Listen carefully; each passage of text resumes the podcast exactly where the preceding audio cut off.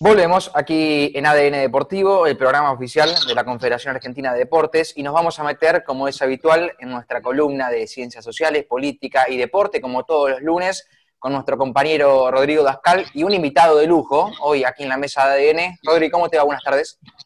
¿Qué tal? Buenas tardes. ¿Cómo están, compañeros? ¿Cómo les va? ¿Cómo están llevando este inicio de semana? Bien, todo tranquilo, todo muy bien. Eh, en un día muy, un día muy particular para el deporte argentino. Pero ¿por qué lo decís en especial?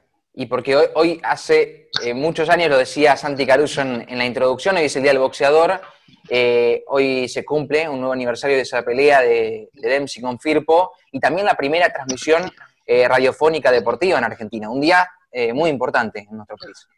Bueno, sé que... Sí, perdón, Santi. Del Potro también.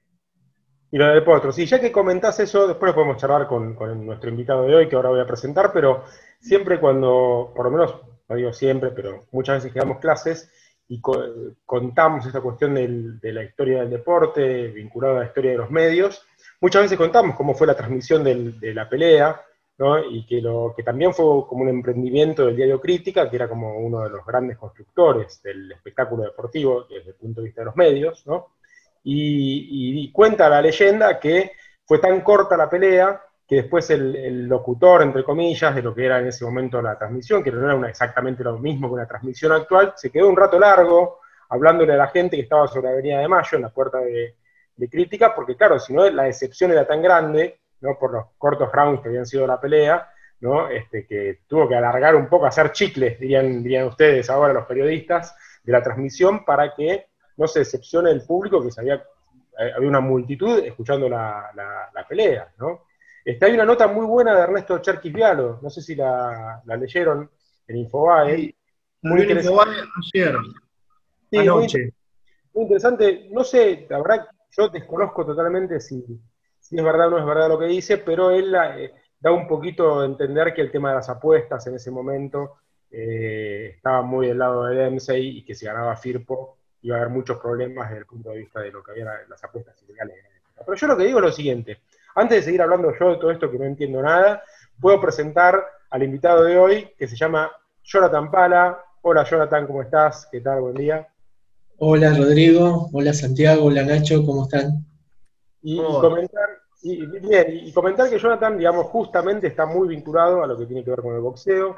Eh, es historiador, Jonathan, y además está haciendo su doctorado actualmente en el IDAES de San Martín, y trabaja justamente temas vinculados al boxeo. Eh, y además hay otra cuestión que después vamos a charlar, que tiene que ver con su trabajo, que también está vinculado al boxeo, porque Jonathan eh, eh, es, el encargado y tiene a su, es responsable del archivo del Luna Park, el archivo histórico del Luna Park. Pero antes que nada, yo te digo, Jonathan, que siempre empezamos esta columna con una presentación tuya, donde por un lado corregís las cosas que yo digo, si me equivoco, y por el otro lado, además, te pedimos que nos cuentes ¿Cómo empezaste a estudiar lo que estudiaste? ¿Por qué te interesaste lo que te interesaste y cómo fue tu, los primeros tiempos de tu recorrido? Bueno, em, en realidad yo empecé a investigar sobre boxeo a partir de mi trabajo en el Luna Park, como decías vos, que después puedo especificar, yo, también me refiero siempre al archivo del Luna, a lo mejor puedo empezar por ahí y derivar después en el boxeo para, distinguir algo. Eh, yo eh, empecé a trabajar con el Luna en el marco de los preparativos para una celebración que se, esperaban hacer por el cumpleaños, digamos así, número 80 del Luna. Entonces, un año antes de que, de que llegara esa fecha, que iba a ser para 2012, empecé a trabajar con un equipo de gente que estaba preparando material para lo que podía ser una muestra visual este, sobre esta historia de Luna. Eh, en ese momento se, daba también en, la Universidad de Buenos Aires un seminario sobre archivística, entonces decidí hacer este seminario y fue muy bueno porque nos permitió clarificar mejor eh, algunos objetivos y entender mejor el material con el que estábamos trabajando y eh, diferenciar entre lo que era un archivo y un centro de documentación histórica, que hasta ese momento eh, no, no, teníamos mucha idea, pero fue muy bueno para eso. La cuestión es que después de esta, muestra visual eh, con, motivo de la conmemoración, digamos, de la historia de Luna, por el material que se había juntado, que se había acumulado, este, se decidió, surgió la idea de continuar este, este centro de documentación que hasta el día de hoy todavía funciona y que colabora habitualmente eh, con investigadores, periodistas y con el público en general que tenga curiosidad sobre algo que tenga que ver con la historia del Luna o con, otras historias que han pasado también por el Luna Park. Este, entonces, mi trabajo empieza ahí y, la vinculación, digamos, con el boxeo empieza ahí, primero estudiando la historia del Luna y a partir de la historia del Luna eh, cuando llegó el momento decidí realizar eh, el doctorado, elegir como tema el boxeo, que había sido uno de los espectáculos fundamentales de este espacio que, es el Luna Park. Entonces, eh, es ahí. Buenísimo, clarísimo, Jonathan. No, y ya que estamos, empecemos por el tema este de Luna, ya que, arrancamos por ahí. Hace poco leyendo un texto tuyo que, va a ser publicado, charlábamos sobre el tema del Luna Park y sobre tus, y tus investigaciones, y, por qué no nos contás un poquito qué es o qué fue, o qué fue y qué es el Luna para vos en términos de el deporte, el boxeo, la política, ¿no? y, ah, estas cuestiones sobre las cuales estás ahondando, que son recontra interesantes. Contanos un poco qué, por dónde andás con el tema particularmente del Luna Park, ¿no? Bueno, eh, puedo partir del mismo ejercicio este de, archivo centro de documentación, ¿no? Porque eh, Digamos, eso podría inscribirse dentro de un marco más amplio que es los discursos sobre memoria que surgieron en las últimas décadas. Eh, hay un profesor alemán que es Andrea Wiesel que dice que eh, estos archivos o discursos sobre la memoria, la proliferación, digamos, de, esos dispositivos de, memoria, tienen que ver con que eh, el discurso mediático y lo inmediato hace que busquemos una especie de antídoto ante lo que se vuelve obsoleto muy, muy rápido, ¿no? Y yo pensaba que a lo mejor el Luna tiene algo de esto en el sentido de funcionar en el imaginario como una especie de ancla eh, en la historia del país, pero particularmente de la ciudad. Eh, y la importancia quizás que tiene la historia cultural o la historia más general del país y de la ciudad, a lo mejor tiene que ver con eso, ¿no? Es un escenario con múltiples eh, usos eh, y que nace con esa vocación, digamos, ¿no? Es un espacio en el que se pueden mover butacas y escenarios para acomodarlo a distintos tipos de espectáculos y a distintos números eh, y a distintos públicos. Entonces, a lo mejor tiene que ver con eso. Lo asociamos en, esta especie de matriz cultural al boxeo, eh, pero su vocación creo que es lo multifuncional. Por ahí pasó boxeo, pero también otros deportes, pero también conciertos, eh, pero también eh, reuniones políticas. Entonces tiene que ver un poco con todo eso. ahora, lo que se refiere más, digamos, vinculado al boxeo, una tiene una historia, digamos, mucho más amplia que esta celebración de los 80 años que ocurrían en el 2012, ¿no? Porque eh, el Luna Park como sociedad dedicada al espectáculo es de la primera o segunda década del siglo XX ya, que empieza justamente como una especie de feria itinerante por algunos terrenos y espacios de la ciudad, ofreciendo también distintos espectáculos, pero a partir de que el boxeo comienza o tiene un impulso de difusión este, social, popular muy, muy amplio, también ¿no? adopta eh, el espectáculo del boxeo y va a convertirse después en una de las especies de reclame o espectáculos fundamentales eh, del estadio. Y a partir de entonces, a partir de, la década del 20, pero después a partir sobre todo de la década del 30, cuando se afinca en el espacio que todavía ocupa hoy, ahí en, Corrientes y Muchar, eh, bueno, pasa a ser el lugar donde eh, o desde donde se, manejaron las, carreras de los boxeadores, creo, más importantes o más conocidos del país. Un poco tiene que ver con eso. No sé si apuntaba ahí. Eh, sí, sí.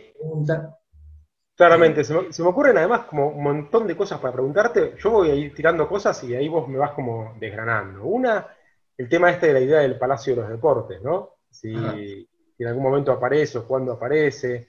Eh, otra ya, tiene que ver directamente con la idea eh, del boxeo como, y esto lo saco de Elías, un, sociólogo que hemos hablado muchas veces en el programa, eh, y que trabaja los temas de deporte, del boxeo como la secuencia eh, que continúa el duelo, ¿no? Como, como, una, como, como, una, como un derivado del duelo de caballeros, mucho más que de las, otro tipo de, de actividades como la lucha, o, previas al, deporte moderno. Eh, y, en qué momento vos puedes pensar que esto engrampa de alguna manera con la construcción del, no solamente del deporte moderno, sino de la ciudad moderna, como bien, bien decís vos? Eh, y después que nos hables un poquito de la figura de Lecture y de Ipache, si querés, ¿no? que me parece que es algo que vos tenés muy presente, y también cómo empiezan a, a juntarse todas estas cuestiones. Te dije cosas muy distintas, pero vos vas a saber muy bien qué hacer con ellas. Eh, con relación al tema del Luna Park. Y después sí nos metemos más bien, eh, sin apuro, en tus trabajos con respecto al boxeo, porque no lo dijimos hasta ahora, o lo dijimos así, así nomás cuando arrancamos, pero Jordan trabaja específicamente cómo es el tema, cómo, cómo surge el boxeo y el vínculo de la aparición del boxeo con la ciudad de Buenos Aires y también, como me comentó ayer, está también particularmente trabajando el tema del puerto más actualmente, ¿no? Pero bueno, por eso dije un montón de cosas, así que ahora te paso la pelota.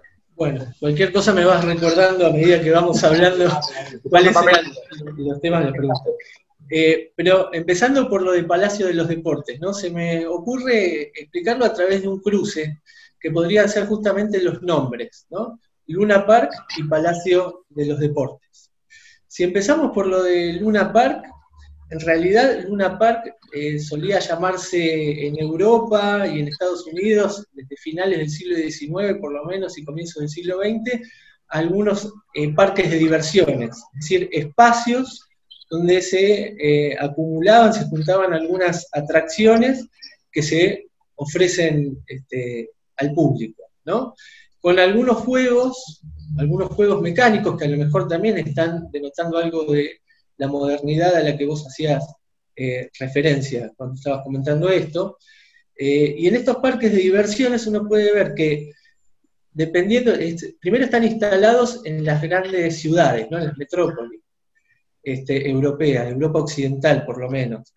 Eh, y que también dependiendo de cada ciudad, estos de una parte demuestran de alguna forma las fuerzas sociales de esa ciudad es interesante porque yo miraba un periódico español de la década del 20, eh, y entonces el Luna Park de Madrid envidiaba bastante al Luna Park de Berlín.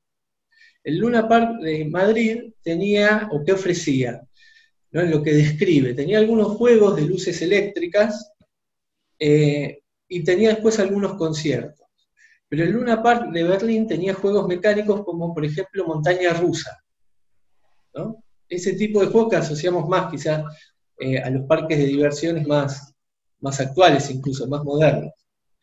Francia también tenía uno, es decir, París tenía su Luna Park, y Nueva York, en Estados Unidos, también tenía su Luna Park, que parece que era el más moderno.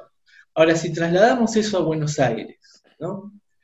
Eh, esta idea de Luna Park, por lo menos yo la encontré de dos modos distintos. Una es que se hace referencia a lo que podría ser un Luna Park en la zona de lo que hoy sería Plaza Italia, entonces a principios del siglo XX, eh, con el zoológico, el jardín botánico y todo ese, espacio abierto, dicen algunas fuentes, podrían formar un excelente Luna Park, un espacio abierto, pero siempre dentro de la ciudad, ¿no? Pero si lo asociamos a esos otros que dijimos europeos, quizás lo que, lo que se asemejaba más a un Luna Park era el, parque japonés, que tenía algunos de estos juegos mecánicos, ¿no? incluso algunos que eran olas bravas, una cosa así que no sé si sería una especie de samba o algún juego de este tipo. Pero después tenemos el Luna Park de este Palacio de los Deportes, que ¿de dónde sale? Bueno, un inmigrante italiano Domingo Pache, eh, asociado con otros hombres que también se, dedican a este negocio del espectáculo, de los entretenimientos, y que van montando su propio Luna Park, en distintos momentos lo, instalan eh, en, sitios diferentes de la ciudad, pero que no parece haber sido un gran parque de diversiones, sino que tenía algunas ofrecía algunas eh, atracciones, incluido, por ejemplo, espectáculos de circo, pero no grandes juegos mecánicos. Ahora, cuando comienza esta difusión del boxeo y, el espectáculo de boxeo se hace tan popular, el hijo de Pache, que es Ismael Pache, se asocia a otro hombre que sí proviene del boxeo y que es José Lecture, y que tiene un recorrido dentro del mundo del boxeo, ¿no? porque es boxeador amateur, después eh, ingresa por un tiempo al profesionalismo, después se convierte en promotor y manager de algunos boxeadores, y asociado después entonces con Pache, fundan estas, o, continúan esta sociedad que sigue adoptando el nombre de Luna Park, que ya es un nombre, digamos, conocido evidentemente en la ciudad, pero que se va a volcar eh, cada vez más, sin abandonar otro tipo de, entretenimiento, pero volcándose cada vez más al, boxeo, que parece ser el gran entretenimiento de ese momento. Y ellos también van circulando por distintos terrenos de la ciudad, distintos clubes, distintas canchas, sobre todo la cancha de River, y este, finalmente hasta que se instalan en ese terreno en el Bajo, este, de nuevo de Corrientes y Buchar, la ciudad eh, para, la década del 30 tiene muchos ya de estos aspectos también modernos en cuanto a eh, subterráneos, circulación de colectivos, ¿no? Hay este, eh, iluminación eléctrica, hay muchos de estos, de estos elementos, pero evidentemente también uno puede pensar que, por lo menos a comienzos del 30, esa ciudad también está en construcción y por eso encuentran este terreno donde finalmente van a edificar el estadio. Y cuando, cuando comienzan a, edificar este, estadio, ahí es donde, como estadio, este Luna Park va también a, imaginarse como palacio de los deportes. ¿Y qué son los palacios de los deportes? Bueno, lo que se dice en el momento es que toda gran ciudad, ya no, fíjate que no estamos hablando ahora de los Luna Parks, sino de los palacios de los deportes, tiene su palacio de los deportes. París tiene su Palacio de los Deportes, Berlín tiene también su Palacio de los Deportes, y Estados Unidos tiene su Palacio de los Deportes, que es el, Madison, ¿no? Para ese momento. Entonces, el Luna sale, eh, digamos, el Luna en tanto estadio y Palacios de los Deportes, nace soñándose o comparándose con eh, otros palacios de los deportes, pero en particular con el, Madison de Nueva York. Este, y eso para bien y para mal, o para, eh, para eh, resaltar lo positivo o negativo, porque tanto la prensa que, este, digamos, hace una propaganda de este Palacio de los Deportes que va a tener Buenos Aires, como aquellos que están eh, este, detractando, tienen una visión, digamos, crítica hacia este Palacio de los Deportes, lo comparan en el sentido de decir, bueno, este Palacio de los Deportes en realidad es un Madison de lata, eh, el, Madison tiene, no sé cómo dicen ellos, en, creo que en, el diario El Mundo, si no me equivoco, dice, tiene 14 pisos, ¿no? Da toda una especie de descripción suntuosa, lujosa del Madison, y este va a ser más bien una especie de galpón, dice, eh, acá cerca del balneario municipal. Eh, ah. Pero ya sea para un lado o para el otro, se está comparando ¿no? con, en particular con este Palacio de los Deportes que es el Madison de, Nueva York. Clarísimo, más allá de que además terminó siendo, esto ya es una opinión personal, un espacio maravilloso de una paz, ¿no? Eh, todo esto que se, dice en términos de, digamos, arquitectónicos y, de, todo lo que significó. No te quiero sacar del tema, pero también quiero que hablemos de tus investigaciones sobre el tema del boxeo. Hago un breve comentario sobre algo que desconozco totalmente, pero vos nombraste el boxeo en River, en la década del fines del 20 hay un grave, lo, digo a manera de introducción, hay un grave problema en River eh, con la justicia, producto del, boxeo en el, club. Y si bien conozco muy poco del tema, intuyo por todas las cosas que leo que tiene que ver con el famoso, la famosa cuestión de las apuestas, ¿no? Es decir, había boxeo en el club y había apuestas, pero creo que las apuestas no estaban permitidas, y esto me lo vas a, decir vos, o no lo vas a decir vos claramente. Pero más allá de, este, este, esta anécdota que, comento, y de la cual sé muy poco, contaros un poquito cómo es el tema de las investigaciones respecto del boxeo eh, que venís haciendo hasta ahora, como actividad en general, y quizás nos vamos un poquito antes del Luna Park o los mismos momentos del Luna Park, ¿no? de, la, fundación del Luna. Sí, bueno, primero en cuanto a los estadios, ¿no? El tema este de hacer eh, combates de, boxeo en, los estadios de fútbol, lo cual indicaba que no, había un claro espacio para el boxeo en cuanto a espectáculo masivo. Entonces, las canchas tenían esto de que estamos hablando de la vieja cancha de River, ¿no? Eh, entonces tenían esto de poder acumular un número mayor de gente eh, perdía obviamente eh, desde el punto de vista de la visual, es decir, desde cómo se podía ver el ring desde ciertos lugares eh, del estadio, de una cancha de fútbol, y tenía otro problema también que si los estadios no, eran techados, los problemas que estaban asociados, digamos, al, tiempo o al clima. por eso también se usaban los teatros. Un teatro muchas veces no, permitía ingresar la misma cantidad de gente que ingresaba a un estadio de fútbol.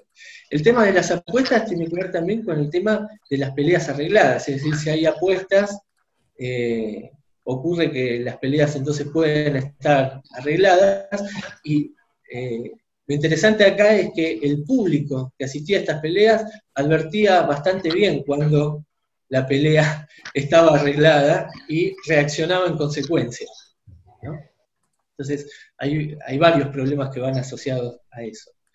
Eh, en cuanto a eh, la historia, digamos, del Luna, dentro de la historia más general eh, o del proceso, digamos, más amplio de la historia del boxeo, bueno, es un, este, hito particular dentro de esa historia, porque justamente surge en el momento en el que se legaliza, digamos, el espectáculo de boxeo dentro de los límites de, la capital federal, y surge, digamos, ahí el Luna como, eh, digamos, como eh, adelante o manejando todo lo que sería el boxeo rentado, ¿no? Como poniéndose a la cabeza todo eso. Entonces su historia, digamos, eh, se inserta y empieza a crecer a partir de ese momento. Eh, ahora, en cuanto a eh, mi investigación que me preguntabas, que está en sus comienzos o que está en desarrollo, hoy justamente pensaba ¿no? en relación a esto, sabiendo que íbamos a tener esta charla, y se me ocurría lo siguiente, existe la idea eh, la habrán escuchado la mayoría de los que les gusta el boxeo o el deporte en general, de que hay una especie de periplo de recorrido del boxeo que comienza como una práctica, digamos, asociada a sectores de élite o a algunos sectores acomodados y que luego se populariza. Y esto no es que sea falso, digamos, este movimiento existe, ¿no?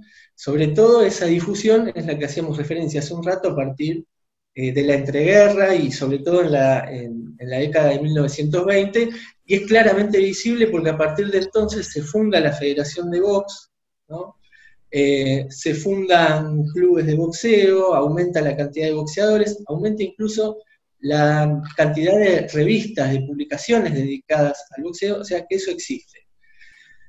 Pero también uno podría pensar que eso se inscribe, digamos, en un, en un metabolismo también más, este, más grande, en un metabolismo social, quiero decir, en un proceso social más amplio, eh, y que hay algunos indicios de que hay una especie de superposición o juxtaposición de boxeos, de diferentes tipos de boxeo por toda la ciudad, y superposición o juxtaposición de tiempos también.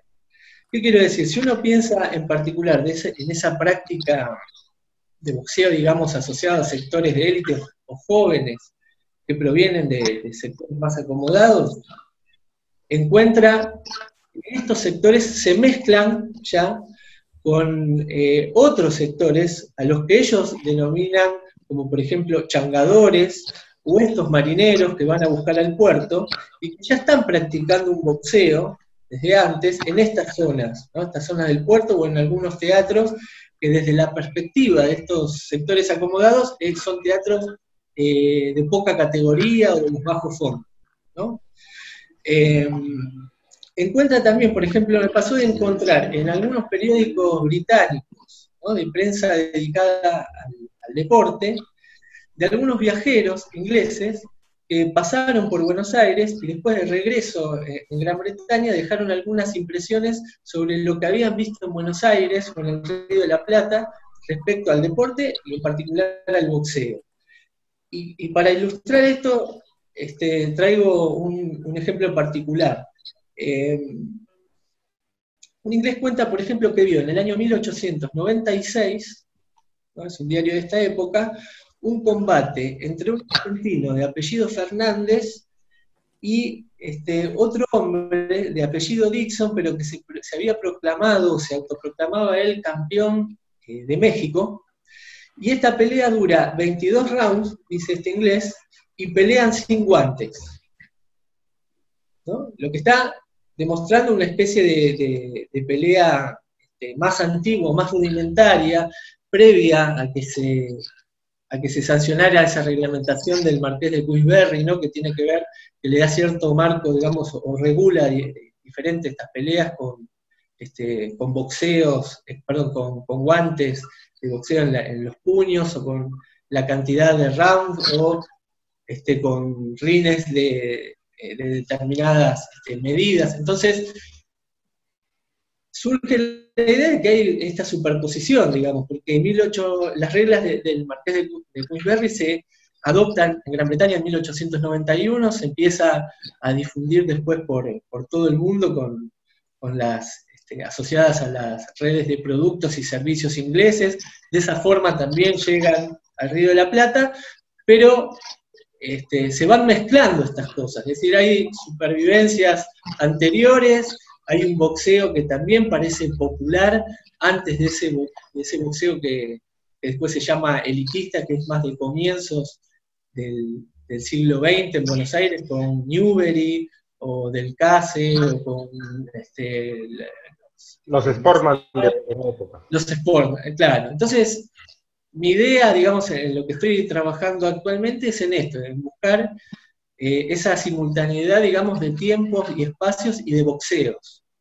Clarísimo, ya que hablaste de tiempo, así que le paso la palabra a Santi para que te haga una consulta porque se nos está yendo el tiempo directamente. Sí, eh, Jonathan, aprovecho entonces para tratar de, ver si puedo meter dos preguntas dentro de una. Eh, te quiero consultar por el archivo del Luna Park. Imagino que habrá infinidad de cosas de todo tipo de deportes, espectáculos, bueno, de rock, a mí que me encanta la música. Eh, ¿Qué fue lo que algo que te haya sorprendido, algún dato, alguna curiosidad o algo que, te haya atrapado? Después, ¿qué le, ¿Qué le espera al Luna Park de acá los próximos años? Bueno, eh, lo que más me sorprendió, digamos, cuando comencé a trabajar es toda esta historia previa del Luna antes de instalarse de nuevo en el lugar en el que está hoy, que yo desconocía. Eh, esa historia previa itinerante que tiene por distintos lugares de la ciudad. Eh, me sorprendió también lo multifacético que tuvo desde sus comienzos. Eh, por ejemplo, desde, sus comienzos había espectáculos de lo que llamaban ópera popular, es decir, eh, digamos, programas que uno podría decir podían verse incluso eh, en escenarios que podría pretenderse o pensarse, imaginarse como este, en una cultura más exclusiva, por ejemplo, no sé, del Colón, y que había ciertos espectáculos que compartían, es decir, que se podían dar también en este, en este Luna Park ya desde los años 30. Eh, y que los músicos muchas veces eran los mismos, es decir, los músicos se ganaban la vida donde podían, entonces tocaban tanto en el Colón, en otros, en otros teatros, en otros espacios y también en el Luna.